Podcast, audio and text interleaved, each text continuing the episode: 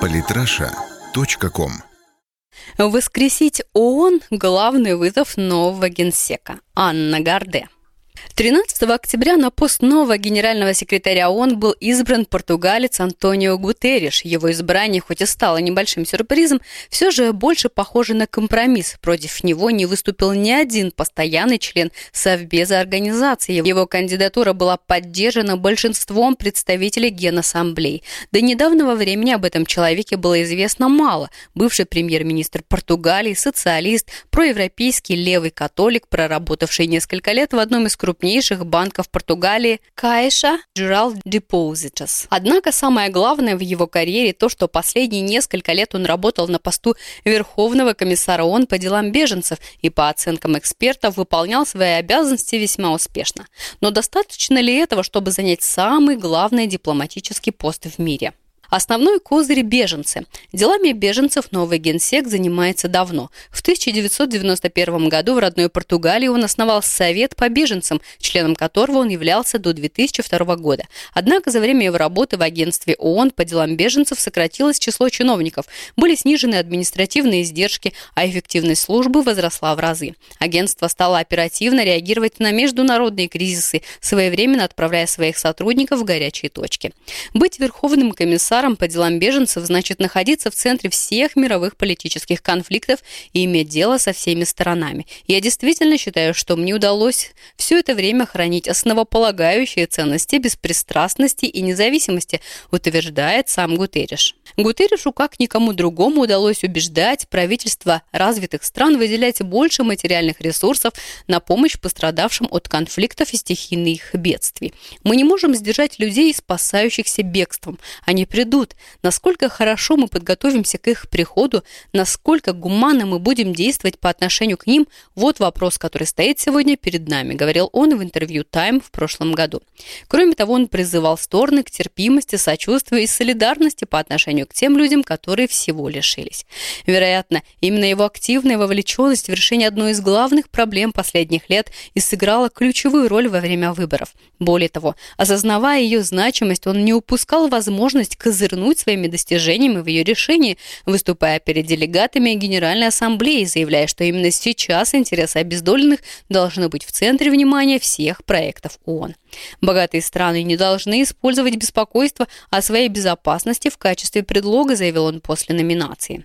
Портрет Антонио Гутерриша. Что мы знаем о новом генсеке? Слишком умен даже для премьер-министра, говорили о нем в школе. Эти слова стали пророческими для Гутерриша, который после недолгой академической карьеры в роли старшего преподавателя в 1974 году с головой ушел в политику. Политическую карьеру он сделал в социалистической партии, возглавив которую Гутерриш стал премьер-министром Португалии. Левые взгляды политика одними политическими убеждениями не ограничиваются. Будучи премьер премьер-министром, он представлял интересы левых католиков, которые выступают с проевропейских позиций и противостоят правым христианам-евроскептикам. Единственное, что Гутерришу никак не могут простить уход с поста премьера после провала его партии на местных выборах. Тогда, назвав обстановку в стране политическим болотом, он просто ушел, хотя по большому счету должен был бороться до конца. Здесь также можно провести некоторую аналогию с современной ситуацией. С должности комиссара по беженцам он также ушел вовремя. Правда, различие между ситуациями в том, что в этот раз он ушел не после проигрыша и на повышение, однако определенный отпечаток это все равно оставит. Неожиданный, но самый правильный кандидат. По неформальному принципу региональной ротации в ООН больше всего шансов на то, чтобы стать новым генсеком, было у кандидатов из Восточной Европы. Кроме того, многие склонялись к тому, что возглавить ООН на этот раз должна женщина. Их в списке кандидатов было большинство – 7 из 13. В борьбе за должность помимо Гутерриша участвовали Ирина Букова, Болгария, кандидат наиболее устраивающий Россию, Кристалина Георгиева, Болгария, Болгария, Наталья Герман, Молдавия, Весна Пусич, Хорватия, Хелен Кларк, Новая Зеландия, Игорь Лукшич, Черногория, Вук Еремич, Сербия, Мирослав Лайчак, Словакия, Данила Тюрк, Словения, Сриджан Кирим, Македония, Сусанна Малькора, Аргентина, Кристина Фегерис, Коста-Рика. Однако с самого начала Гутерриш сумел взять лидерство в свои руки и в итоге выиграть. The Huffington Post пишет, что хотя решение Генассамблеи расстроило многих, Гутерриш является единственным правильным выбором. По мнению издательства, он смог доказать, что является хорошим лидером и исполнителем, который имеет богатый опыт работы в структурах ООН и в неправительственных организациях по всему миру. Гутерриш, возможно, и не идеальный кандидат на должность генсека в 2016 году, но он является правильным кандидатом на такую работу в современном мире без границ, отмечает автор статьи. Сможет ли новый генсек вывести ООН на новый уровень? Однозначно можно сказать, что среди политиков преобладает мнение о том, что португальский кандидат, как никто другой, подходит на должность генсека ООН. Бывший генсек Кофи Аннан считает его высококвалифицированным специалистом. Решение поддержал и нынешний глава ООН Пан Гимун, назвав его отличным выбором. Я убежден, что он со своим опытом и личным подходом справится с ответственностью, придаст организации облик и голос, считает глава МИД ФРГ Франк Вальтер Штайнмайер. Эту позицию разделяют и российские политики. Так, глава Международного комитета Совета Федерации Константин Косачев считает, что португалец может стать послом бедных в мире, несмотря на то, что является представителем самой богатой части света. Думаю, Гутерриш сможет усилить ООН и укрепить ее позиции в решении мировых проблем и мандат на реализацию именно такой Миссии ему и был выдан сегодня Генассамблеей ООН, а ранее членами Совбеза, подчеркнул сенатор.